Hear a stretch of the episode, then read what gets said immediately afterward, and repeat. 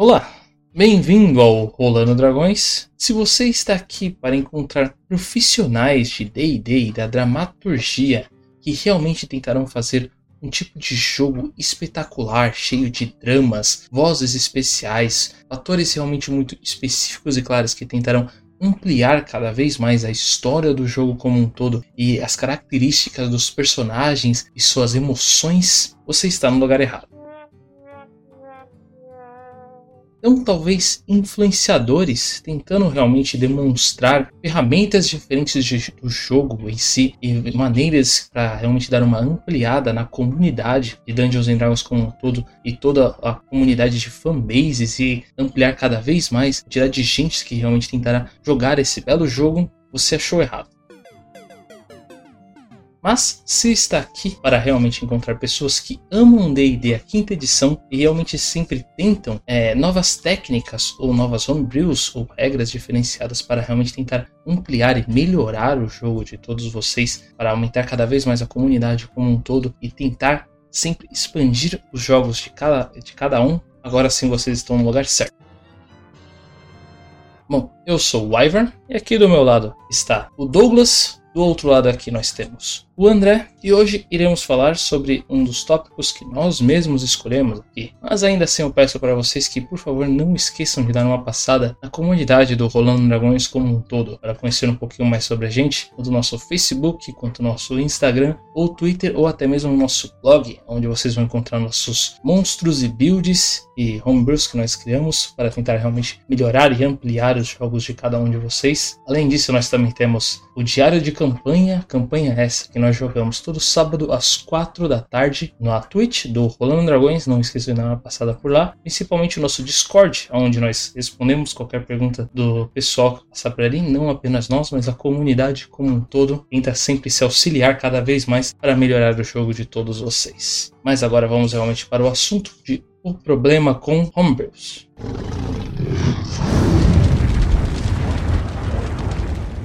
Bom, acredito que o primeiro passo que realmente devemos ter aqui, em questão desse podcast, seria a explicação do que, que é um homebrew.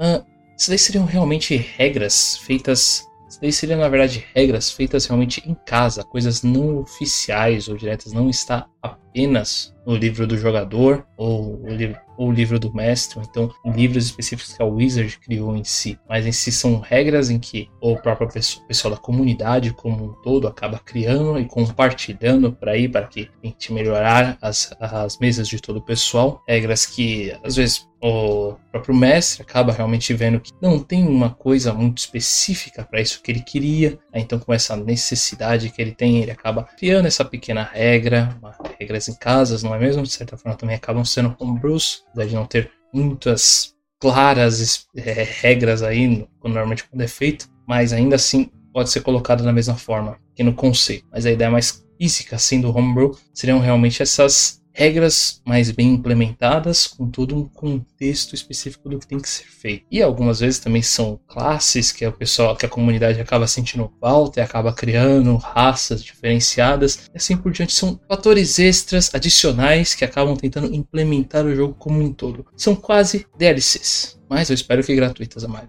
Eu não diria que são DLCs. Eu diria que elas são room hackings. Né? Quem nunca jogou um room hacking na vida que atira a primeira pedra no Ivor? Então. Por que no Ivor? O Ivor jogou um Cara, porque aquele negócio do Batman, né? Por que, que o Batman usa preto? Pra não atirarem nele. Por que, que o Robin usa roupa colorida? Para não atirarem no Batman. Ah. E... Porque o Coringa tem uma arma. Pra atirar no, no Robin. Exato. Não, não, brincadeira. Pra isso eu uso pé de cabra. Exato. Então, assim, uh, eu, eu creio que são mais room hackings em alguns pontos. A gente tem vários níveis de homebrew. Isso é complicado, para ser bem sincero. São vários níveis de homebrew. Nós temos a homebrew ali do do ser humano que joga D&D a quinta edição durante dois meses, leu um livro, se é que leu um livro, e acha que tem todo o entendimento possível do sistema para fazer uma homebrew ali do jogo. E nós temos uh, seres que acompanham o D&D ali desde basicamente do seu nascimento, né, do AD&D uh, terceira edição 3.5, 4, 5 e acompanham ali outros termos que fazem homebrews com várias outras intenções. Então tem uma grande diferença entre essas duas homebrews, mas ainda assim é homebrews. Tem gente que vende homebrew. Sim, tem tem mercado para isso. Você vai no DM's Guild e também no Drive-Thru uh, Drive RPG. É difícil falar Drive-Thru e não falar RPG com RPG. E você vai nesses sites você encontra várias homebrews, né? De, de pessoas sensatas e de pessoas não sensatas. Então tem uma vastidão. Eu chutaria não sei se eu tô aqui muito certo, que tem mais homebrew do que material oficial no final do dia. E, mas isso causa, acaba causando vários pequenos problemas. É, já, já vou colocar aqui o meu ponto, que quem é do servidor, quem é aqui do, do podcast, sabe qual é a minha opinião meio que básica sobre isso. Eu não permito muita homebrew de classe e de jogador, porque se eu permitir para um, é, o cara vai lá e pega uma homebrew mega bem feita, uh, muito bonitinha ali, tudo certinho, mega equilibrado, mó legal, aí eu vou lá e permito. E aí o outro vai lá e não... E pega uma homebrew feita nas coxas, que tem ganha 20 arma mágica, dá 15 ataques por turno, tá 15 de fireball. E aí eu tenho que,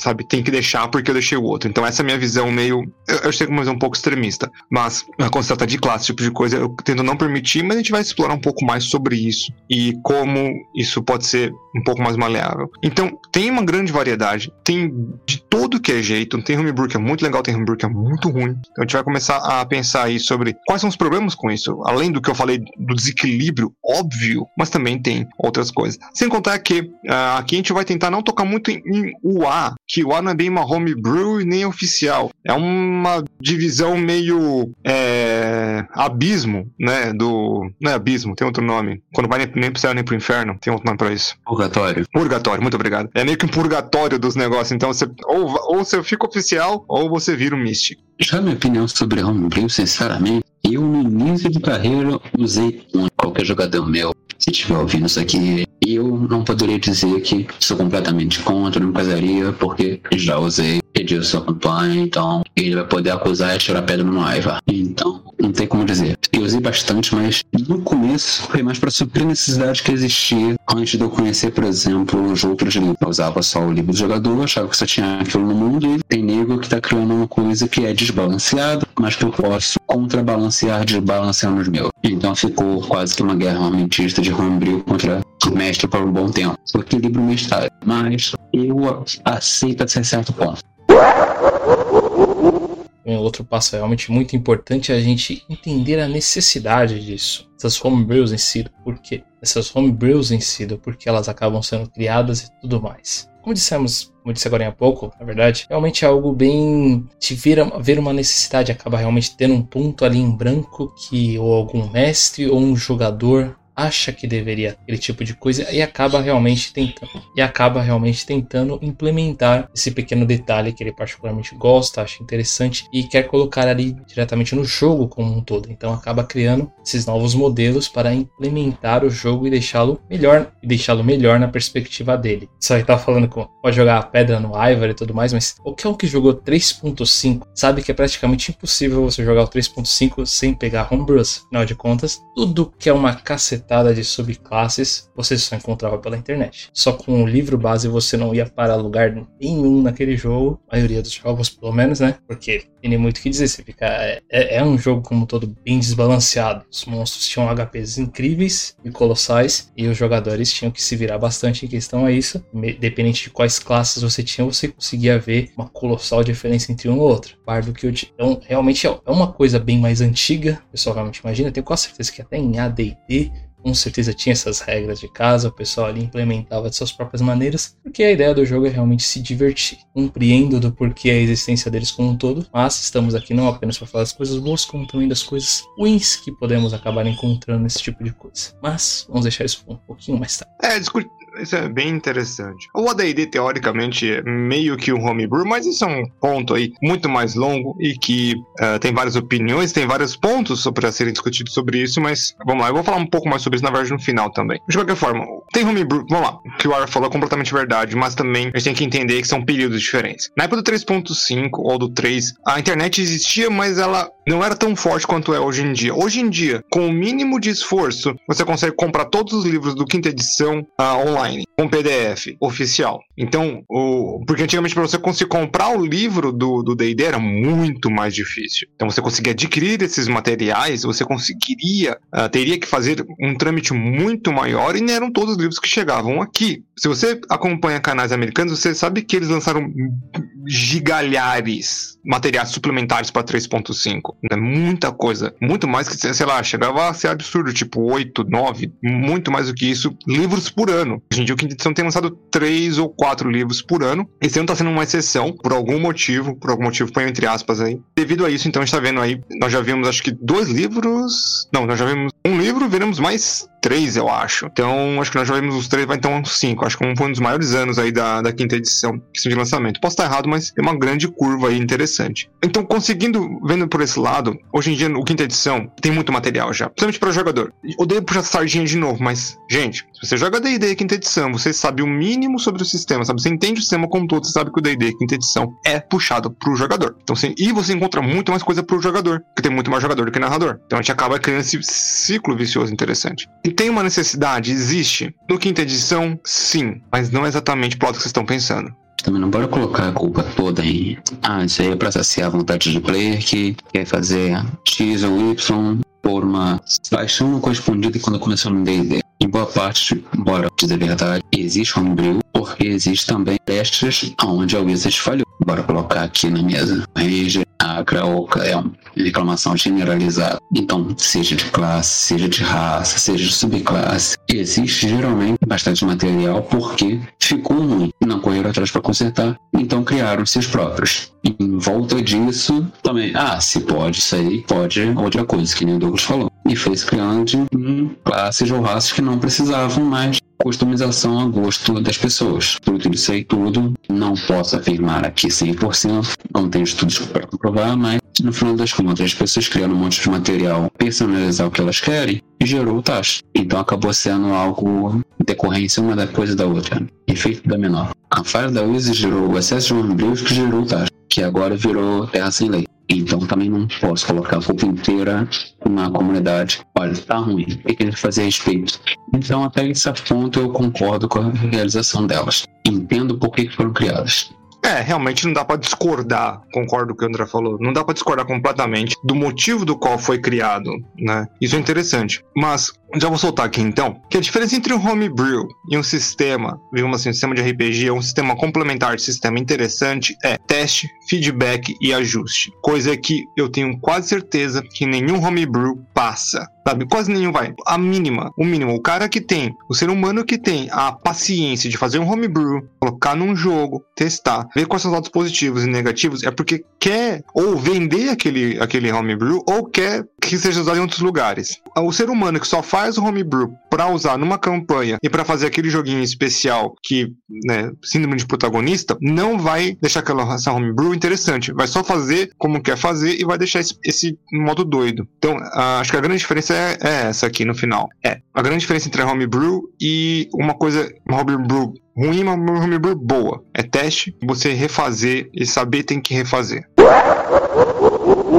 Quando nós falamos de homebrews, acredito que realmente seja algo muito necessário nós vermos as duas perspectivas aqui podemos ter numa mesa, tanto a dos jogadores quanto as dos narradores. Então vamos iniciar aqui com a perspectiva dos jogadores. Mas homebrews realmente são coisas válidas para eles pensa, quais as desvantagens em questão a isso e do porquê pode ou não ser utilizado. Bom, em geral, realmente, homebrews como para jogadores são conceitos mais, como a gente comentado anteriormente, coisas como raças ou até mesmo classes específicas ou até subclasses em gerais. Para o D&D quinta edição, classes que eu particularmente deixo realmente bem aberto para mim, que eu acho bem válido para players, seria Blood Hunter. O Matt Mercer fez realmente um trabalho bem equilibrado e interessante ali nela. Uma ótima classe e eu acho algo estúpido que a Wizard ainda não tenha deixado isso oficial. É uma homebrew que eu tenho que passar com um certo. Sabe aquele gostinho amargo? Porque isso não é uma. Devia ser oficial. Mas aí é uma outra conversa. E, claro, e o Ranger revisado. Porque o Ranger em si, ele é muito pouca coisa ali.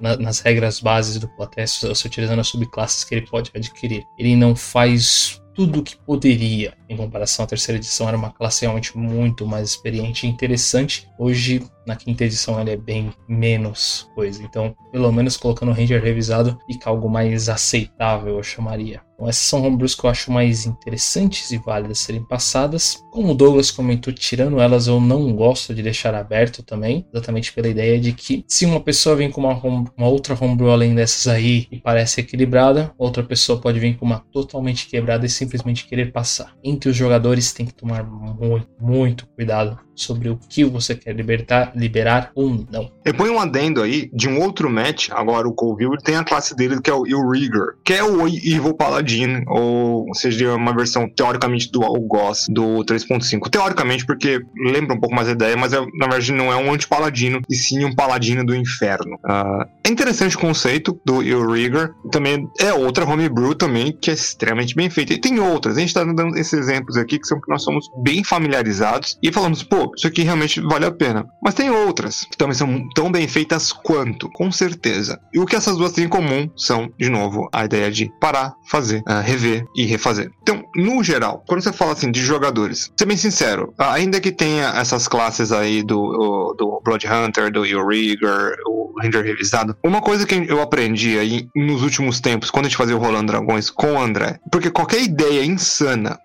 não tô brincando, qualquer ideia insana que você dá na mão do André André fala, ah, eu preciso de. Não vou nem falar, porque se eu falar alguma coisa insana, quando eu entrar na vez dele, ele vai me falar que coisa que é e como se faz. A última vez foi fazer, sei lá, um crocodilo. Ele fez. Nesse que nem que eu falei, ele me deu essa build no, no outro dia. Então. Foi o Crocodilo Loki, acho, não lembro. Eu acho que foi o Crocodilo Loki. Jacaré. Foi Loki Jacaré. Eu aprendi isso com o André que, ainda que nós utilizemos multiclasse e defeats, que são regras opcionais, são regras opcionais oficiais, tá? Então dá para criar muita coisa, muita coisa mesmo, usando só material oficial. E a cada ano, literalmente, mais coisas são agregadas, porque o D&D que tem edição tem crescido, tem cada dia nós temos mais raças, mais classes, mais feats, mais tudo. Então vai agregando cada vez mais, cada vez mais tem coisa para fazer. Isso é tudo para falar que eu sou completamente contra homebrew? Não, não sou. Eu sou a favor de homebrew. Eu acho homebrew essencial pro pro jogo. Olha só. Porque eu acho que homebrew é onde as pessoas começam a fazer os designs delas. A pessoa que começa a treinar a fazer design, ainda que ela use o design de outros ou começa a fazer os designs em cima da quinta edição, começa a pensar um pouco sobre o jogo. O que não acontece é as pessoas pararem de ter feedback e refazerem o design. Esse é o grande BO para mim. Para mim a homebrew é legal. Para os jogadores mais ainda, aprende, tipo, mostra muita coisa sobre o sistema e você aprende um pouco sobre game design. Mas não é isso que geralmente acontece. E sem contar que é muita coisa quebrada. A gente vai falar, assim, vai falar mais sobre o Power Fantasy, que é uma, uma coisa mega estranha que acontece. Que a pessoa faz aquele personagem certinho para aquele tipo, conceito exato, mas que fica completamente fora da casinha. Então, pros jogadores, eu acho que é legal fazer homebrew, mas também, eu sou, como mestre, eu prefiro que você gaste esse tempo que você iria criar essa homebrew, prefiro que você gaste esse tempo estudando o sistema e achando, e achando brechas e ou coisas criativas a serem feitas dentro de combinação de de fits, raças e multiclasse. De fato, sinceramente, a questão do Blood Hunter e do Ranger, de novo, fica aquela coisa de é, limita, limita muito no que você pode fazer ou que você não pode fazer usando somente materiais oficiais. Mas também não quer dizer que trabalhando com o que você tenha, eu consigo criar coisas diferentes. Ah, mas isso aqui não tem os pontos no lugar que eu gostaria de ter. Beleza. Aí já é muito de você ver com o seu mestre, a distribuição de pontos que você quer. Assim, como é que você consegue fazer isso? O negócio que o problema que eu vejo com o Android Play é que querem ter tudo de uma vez. Ter a magia, quer ter estilo de luta, quer ser marcial, ao mesmo tempo que você é um arcanista, mas também tem magia divina. Você treinou com os melhores, mas ainda assim não esqueceu da sua fé, beleza. Boa parte que ia acontecendo foi eu quero dar um aspecto mais diferenciado nisso aqui, beleza. Você chega lá e tem um aspecto diferenciado, foi lançado no livro tal, tal, tal, e essa face mais voltada. Você vai ver o ombro do indivíduo se esqueceu da mecânica básica da classe, para enfeitar, enfeitar, enfeitar. No final descaracterizou completamente. Aí você, uma coisa que você quer fazer no Umbril, ok, tem sempre um braços abertos para um feedback. Ah, pega um Umbril, cria, manda para a pessoa. O que você achou? Isso, isso e isso. pode ter problema aqui aqui. Você vai lá e muda. Se for de classe, pega as coisas, separa as subclasse, separa em feat. Tem muita coisa aqui que a gente falou, por exemplo, pós-gravação, que foi, ah, eu queria uma classe que fizesse isso. Só que aí vai lá e já tem classe para cumprir esse mesmo papel que você está procurando pode não ser uma classe, e sim um background ou um que resolve essa mini questão que você queria criar uma classe toda em volta e acabou copiando e colando um monte de coisa. Então, sinceramente, a primeira coisa que me vem à cabeça de conselho para pessoa estar desesperada por um homebrew que achar que precisa urgentemente de um para ver o que, que você tem, o que dá para você fazer com isso, para depois você descobrir o que, que não dá para você fazer com isso. Aí a gente vai entrar em outro tópico mais pra frente, que é toda ação tem reação. Quando você colocar uma coisa, vai chegar lá do outro lado de outra forma.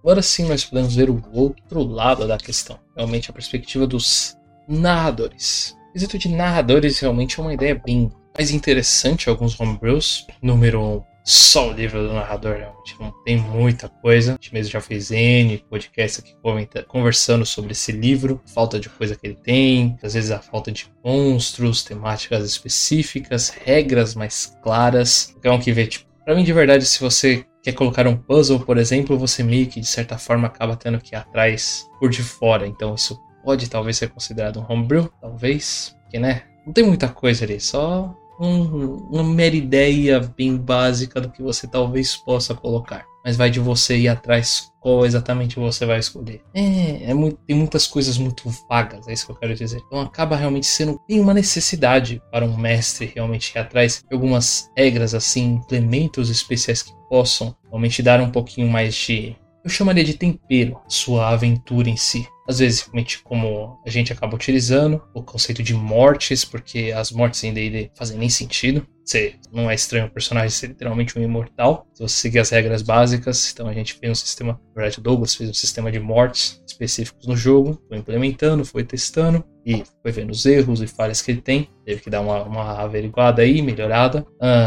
Outros estilos de homebrews, o André passou um bem interessante que seria realmente sobre viagens em si. O pessoal acabar gastando um pouquinho mais de recursos, ter um pouquinho mais de verossemelhança na aventura como um todo. E existem diversos outros tipos de homebrews assim que você realmente pode implementar no seu universo, esse mundo que você está criando, para realmente tornar a aventura mais interessante como um todo. E muitas vezes até encontrar realmente monstros aleatórios, os nossos monstros que nós criamos, de certa forma também são homebrews que não estão em nenhum livro original nem nada assim. Então são pequenos detalhes que você acaba colocando no seu universo para dar esse up, realmente torná-lo mais seu. Antes de entrar no. Não, antes de entrar no mérito de bom, né? Entrar na discussão, comentando por cima. O motivo do que vai ser falado aqui é basicamente como a gente disse, é uma ferramenta, deve ser usada com cuidado. O mestre geralmente vai ter um olhar mais amplo da coisa. Então, por exemplo, bora colocar no de viagem é uma ferramenta para um objetivo, então ela no fim das contas é um meio, não final da coisa. Então fica essa diferença. Para o player, a gente trata o umbril como final, já que ele entra como consumidor,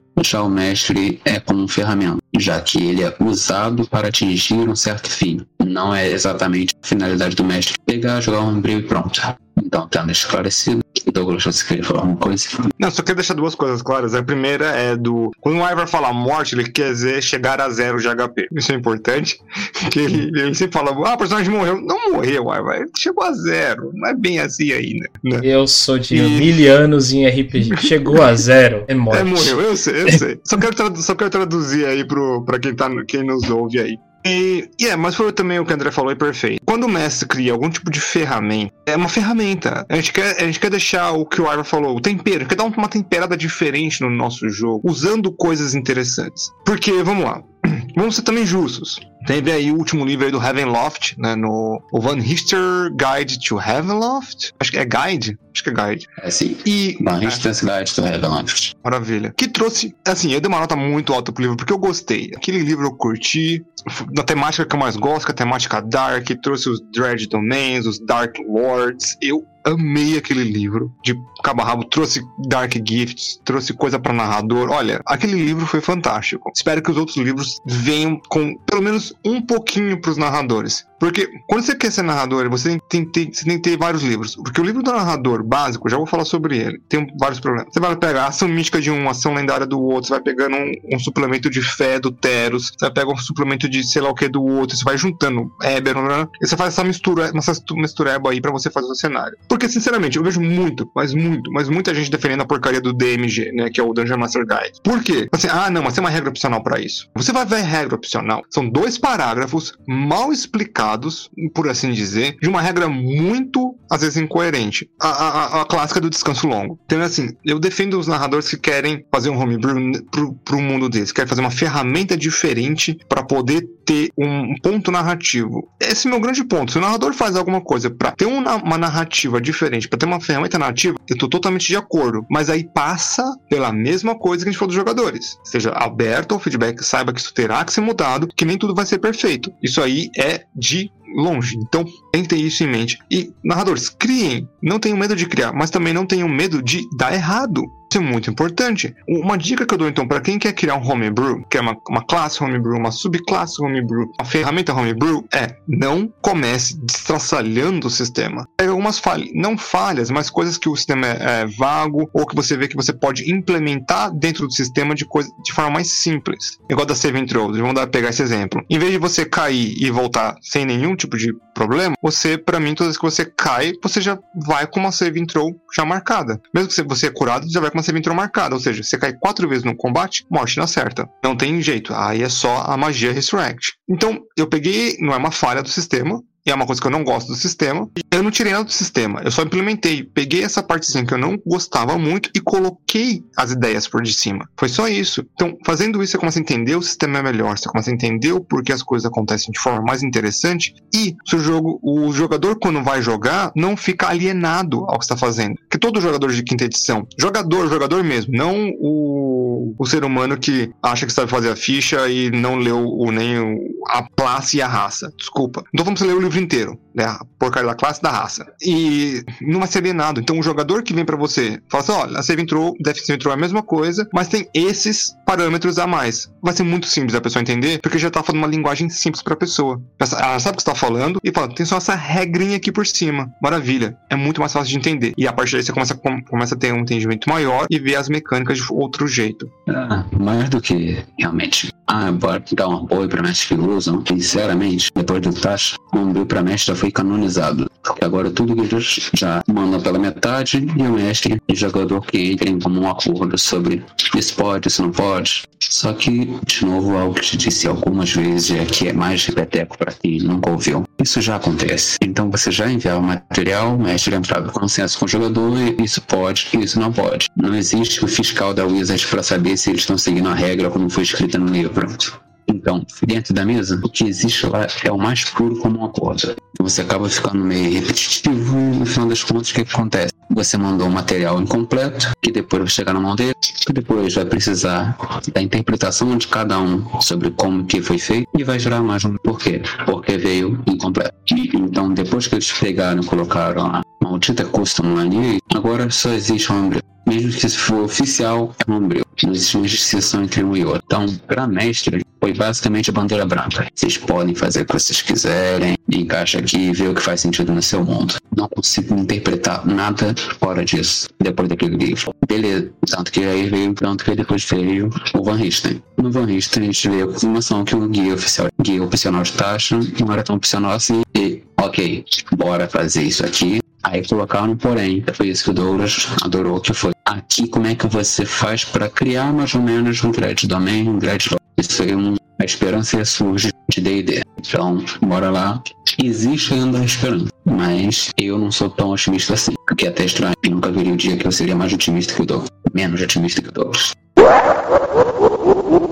Vale ressaltar aqui que no caso de realmente uma criação de uma homebrew, um fator realmente muito importante que é o conceito do equilíbrio do sistema como um todo. Então você realmente tem que fazer um certo jogo ali, bem algo como o Shenga aquele jogo de tabuleiro já realmente bem, bem antigo, todo mundo provavelmente já deve ter jogado alguma vez, se não jogou vai a recomendação. Você realmente tem que acabar tirando ali uma peça no local, depois tem que tentar realmente colocar de volta ali no edifício como um todo, evitando ao máximo realmente caia tudo isso. O conceito realmente você acabar criando uma homebrew tem que ser alguma coisa bem similar a isso. Você tem que acabar realmente tirando ali aquela regrinha que você não gosta, ou aquilo lá que você acha que não está bem feito, e modelar ali da maneira que você quer e acabar colocando ali de volta, tentando evitar que a coisa toda despenque o sistema como um todo. Isso tem que ser algo realmente bem equilibrado, bem feito, e não é algo que vai ser feito realmente de primeira. Dificilmente vai ser feito realmente de primeira e passar totalmente sendo aceitável, como o Douglas falou. O ideal é realmente você acabar repetindo realmente o processo ali, vendo, tendo os feedbacks, verificando o que a galera fala, para realmente chegar ali num consenso de que agora está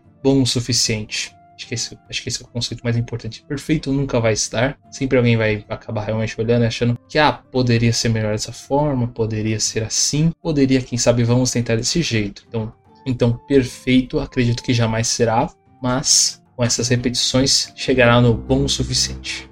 Eu me arrisco a dizer que nenhum sistema de RPG é bom, é perfeito, nenhuma, nem mesmo regras feitas na quinta, terceira, AD&D, Vampiro à Máscara, são todas regras perfeitas. Sempre tem alguma coisa que você possa mudar, calibrar ou enfeitar. Porque cada cabeça é uma sentença sobre isso.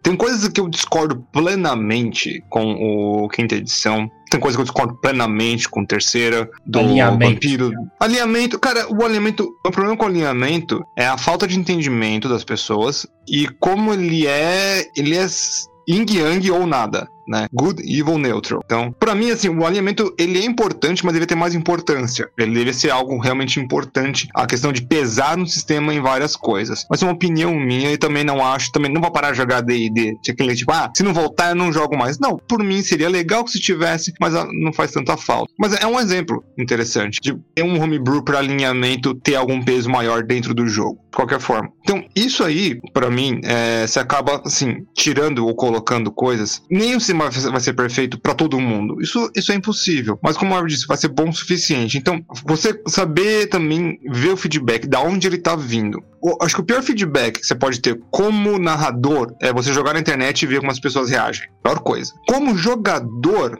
pior, o pior feedback que você pode ter é com outros jogadores. Isso vai parecer bem estranho. O melhor feedback para o narrador são os jogadores, o melhor feedback para uma classe são os narradores. Porque o narrador sabe o que aquilo vai causar e o jogador sabe o quanto ele vai sofrer. Então, claro que também tem aquele homebrew. Tipo, por exemplo, o Hard and Dark, ele é um homebrew, mas ele é homebrew para dificuldade. Então, o pessoal do Florzinha, Coelhinho, é, mãozinha dada arco-íris, vão odiar o Hard and Dark. Isso, na verdade, para mim é bom. Demonstra que eu tô fazendo o Hard and Dark certo. Ele não é pros fracos de coração, vamos dizer assim. E quero deixar ele mais hard, mais dark. Tem uma grande diferença entre o público. O público é esse. Então, mas eu, se eu fosse trazer uma coisa para High Fantasy, seria completamente diferente. Então a gente tem que pensar sempre nessas coisas. A casa cai, cai, às vezes. Às vezes tem umas regras que eu falo, você precisa mudar isso quanto mais rápido possível. Então eu, então a gente vai, tem, tem que ter essa, essa ideia de o equilíbrio do sistema, para o sistema não cair, não é equilíbrio do jogo. Equilíbrio ou balanço é uma palavra que às vezes é uma, é uma ilusão dentro de quinta edição. Então,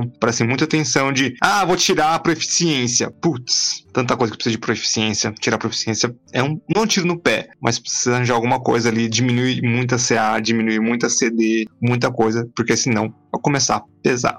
Como a gente disse, Tchan, beleza, você vai tirar alguma coisa? Ok, mas agora você se vira para encaixar. Ou tudo vai pro chão. Quer tirar proficiência? Ok, o que você vai colocar no lugar? Mas a resposta primeira, por que você quer colocar isso? De novo, lembrou, são ferramentas e não a finalidade. Então você tem que, se você quer fazer algo, você tem que saber também, principalmente, o porquê que você quer fazer esse algo. Ah, eu quero para esse fim. Eficiência fica meio estranho porque o tempo de treinamento para ela não bate com a realidade. Beleza. Mas principalmente você tem que ter algo em mão já pronto para. Isso vai atender esses. Vai. Qual é a consequência disso? Ah, o ataque, a de tudo vai ficar meio estranho, que nem o Douglas disse. Então, você tem que começar a ver se vale a pena, se é isso mesmo que você quer, se você não quer, por exemplo, uma regra alternativa de treinamento. Então, o problema da Homebrew é justamente como ele é ferramenta, as pessoas não sabem exatamente o que querem, acaba sendo usado para te dar um tiro no pé, agora que tá falando isso, ao invés de ser uma ajuda.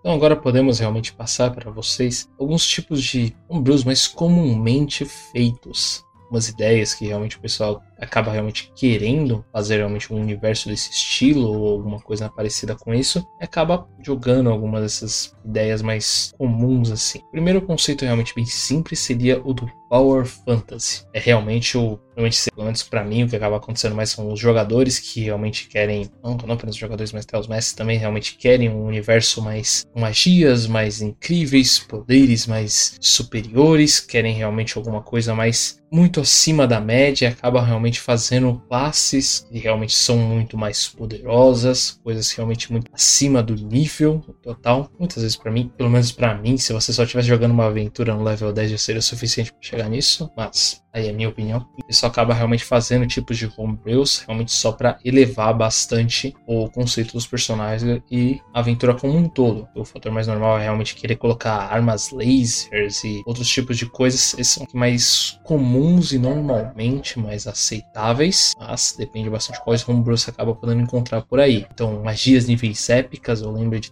de algum lugar, magias especiais que o pessoal acabou fazendo. Posso estar enganado, talvez seja da terceira edição. Provavelmente era a terceira, terceira edição. Deve ser uma Ah, coisa bem antiga. Tá na terceira edição, alguém passou pra quinta. Ah, Tem algum homebrew que passou pra quinta. Se o Douglas tá falando aí. Esse eu, esse eu meio não que, posso ah, confirmar. É um movimento meio lógico. Se tinha na terceira edição, alguém teve a, pa a paixão, colocar na quinta edição. Cadê o Draconômico?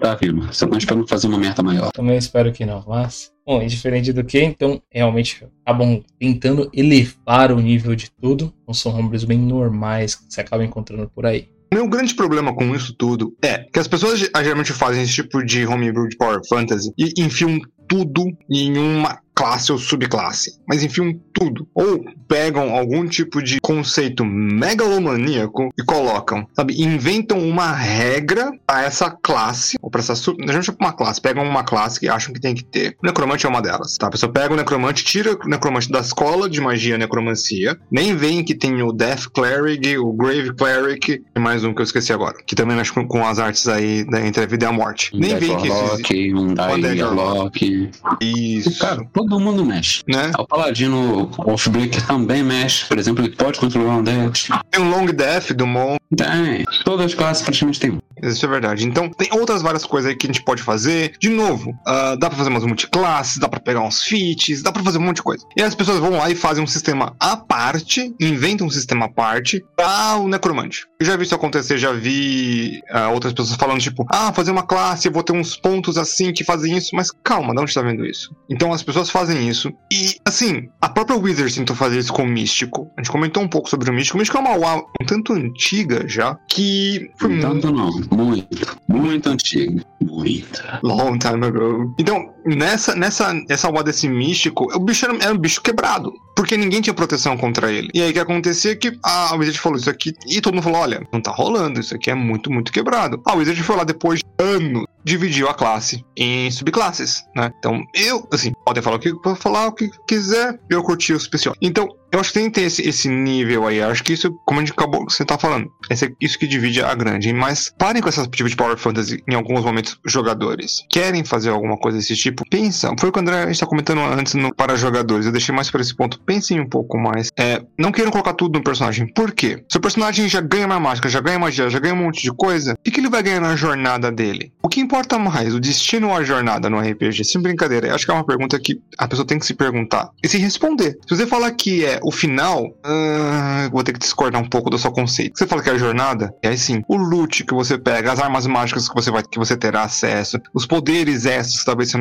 narrador dê, as armaduras mágicas, os incrementos, os epic booms, entre outras coisas. O narrador vai criando ou vai dando esse tipo de coisa pra você, e isso vai tornando seu personagem melhor. Talvez dá um, te dá um feat, um treinamento com ferramentas. É esse tipo de coisa que faz seu personagem forte e legal. Não falando somente legal ou somente o forte. Com isso em mente, você pega uma, uma classe de Power Fantasy, o mestre não vai dar nada pra ele. Ou vai tirar coisa, porque já tem tudo que precisa. Então a jornada fica inútil. E a jornada é interessante. Como você chegou até lá. Então eu acho que esse é o grande, grande problema com esses Power Fantasies de classes. Que é tira completamente a jornada do jogo. Foi basicamente isso que eu disse isso em parte do play. Com o exemplo do necromante. Então, bora tentar aqui também não só crucificar. Por exemplo, o que é que se faz na classe do necromante? Primeiramente, não tente criar uma classe inteira e colocar todas as coisas de necromancia nela. Porque a necromancia não precisa ser somente arcano, como já foi provado, pelo que tanto que existe subclasse. Então, de novo, ah, o necromante mago está ruim. Então, bora partir desse ponto. De novo, esse é o problema, que não bate com a solução. Então, vamos criar uma classe necromante. O ponto que vocês querem solucionar com esse problema é o mago necromante está ruim. Então, bora fazer um de uma subclasse necromante revisada. E não simplesmente criar uma classe necromante. Por exemplo, o necromante Death Cleric, tá bom, extremamente quebrado, consistente, não morre antes de conseguir ficar poderoso. Então, ok.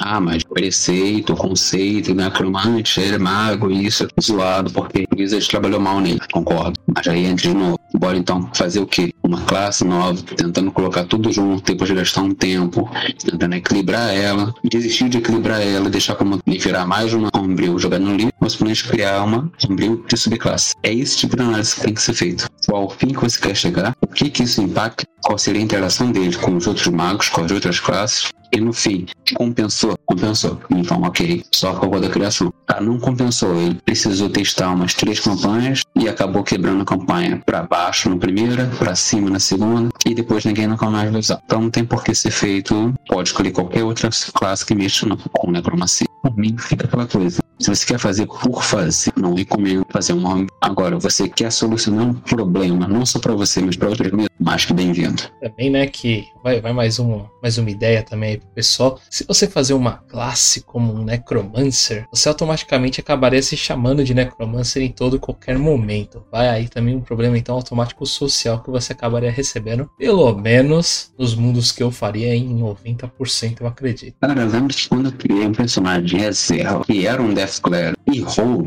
a primeira coisa que eu tinha até falado contigo, ele vai ser autoproclamado? Falei, não, vai ser autoproclamado o clérigo da lei, tem essas magias aqui para fingir que são as magias de domínio dele, ele sabe o que tá fazendo. Então fica também o propósito social que nem eu disse. É aquela ideia, tipo, um ladino não fica se chamando de um ladino, ele deveria se chamar de caçador de tumbas, um explorador mas dificilmente alguém pensa nesse tipo de coisa. Um desvendador do oculto, um detetive muito bom. Não, não, não. O termo correto é caçador de tesouros, conforme o lore do Final Fantasy VI.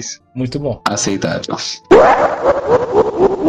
Outro estilo de homebrew realmente bem comum, a gente acaba encontrando, seriam regras ou fatores realmente diferenciais que tentam realmente dar uma aplicação de realismo, sabe? Um tipo de sistema de realidade um entendimento que a pessoa acaba tendo realmente do tipo de realidade para se implantar um sistema específico. Uh, uma boa ideia que a gente, a gente acabou comentando realmente nesse sombrio seria realmente o sistema de viagens que a gente comentou ali anteriormente. Algumas podem ter realmente algumas, essas nem sei se realmente existem, mas o que acaba realmente acontecendo bastante quando eu tô jogando o Tail Spider com esses dois. Eles comentam bastante do, da ideia do banheiro, então às vezes pode ter alguma homebrew de quantas vezes seu personagem tem que ir no, no banheiro, pela variedade Calma aí, de Exige ordem no tribunal. Quem vem com a ideia do banheiro é você, a gente só tá ideias em cima. o que eu faço é simplesmente a lógica por trás do banheiro. Ah, beleza. Tem um banheiro, ele fica embaixo de uma árvore. Hum, o resto, processo lógico.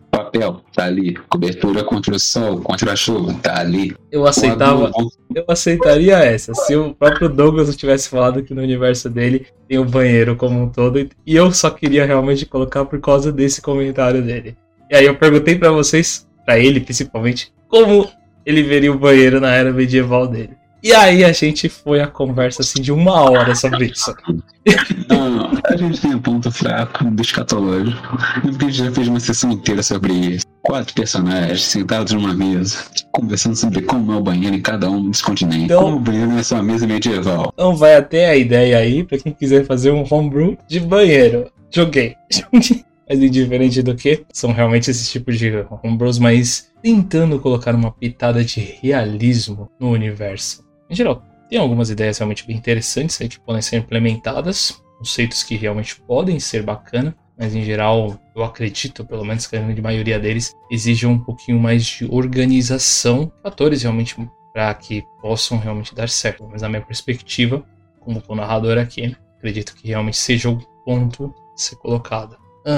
se for jogado para os jogadores. A ideia eu acho que é uma ideia válida, pode ser realmente uma, um incremento interessante para a mesa como um todo. Se acabar caindo tudo em cima do mestre, acredito que a grande maioria deveria dispensar, mas aí vai de mestre para mestre, mesa para mesa, conceito para conceito e equilíbrio de homebrew para equilíbrio de homebrew. Vamos ser extremamente chatos novamente. Ou seja, sejamos não. Oi. Uh, tem uma grande diferença entre realismo, verossimilhança e sistema de RPG. Tem gente que acha que o sistema de RPG é baseado na realidade. Só na realidade. Não. Mas é uma bola RPG de é baseado.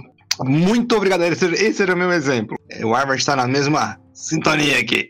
O sistema de RPG é baseado numa fantasia. E a gente tenta numerificar essa fantasia para que seja possível de se usá-la sem, com o pé no chão, tendo ideia que o que é possível o que não é possível. Ah, mas tem grandes semelhanças com o nosso mundo real. Tem grandes semelhanças com o mundo real, devido que a nossa inspiração maior, inspiração maior, é o no, mundo à nossa volta. Independente de quem for o autor, sei lá, a inspiração maior que nós temos é o mundo à nossa volta. Então é por isso que tem muitas coisas da realidade que são aplicáveis ao sistema de RPG. Agora, se você quiser pegar o sistema de, da realidade e transformar para um RPG, a gente vai ter, a gente vai ter várias partes aí que se conflitam. Para maiores informações sobre tal, por favor, ouvir nosso podcast, O Problema com o Realismo, é onde nós destrinchamos esse assunto de forma exaustiva durante 20 horas. Brincadeira, é um podcast de 40 minutos aí, que dá para sair daqui e já ouvir direto. É bem interessante, eu recomendo, caso você queira saber a sua opinião completa sobre isso. Mas, de qualquer forma, para você fazer alguma coisa, entre aspas, realista para um sistema, você tem que entender o sistema. Você não tem que entender a realidade. Isso é o mais importante. Entenda o sistema, entenda, e, e aí a gente volta naquele ponto também que a gente já falou do Jenga,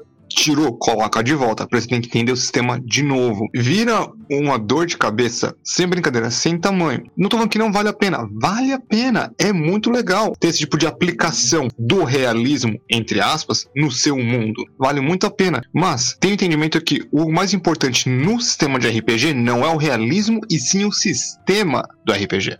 Eu sou realmente fã da teoria de evolução das espécies, então qualquer material adicional dado para essa área, mas no âmbito narrativo, eu curto muito. Por exemplo, o Draconomicon é quase que um livro basicamente disso. A teoria das espécies voltada para os dragões, que são fantasiosos, mas que mostra a lógica por trás dele, a vivência, a cultura de cada um. Então, no âmbito narrativo, acho que precisamos jamais disso.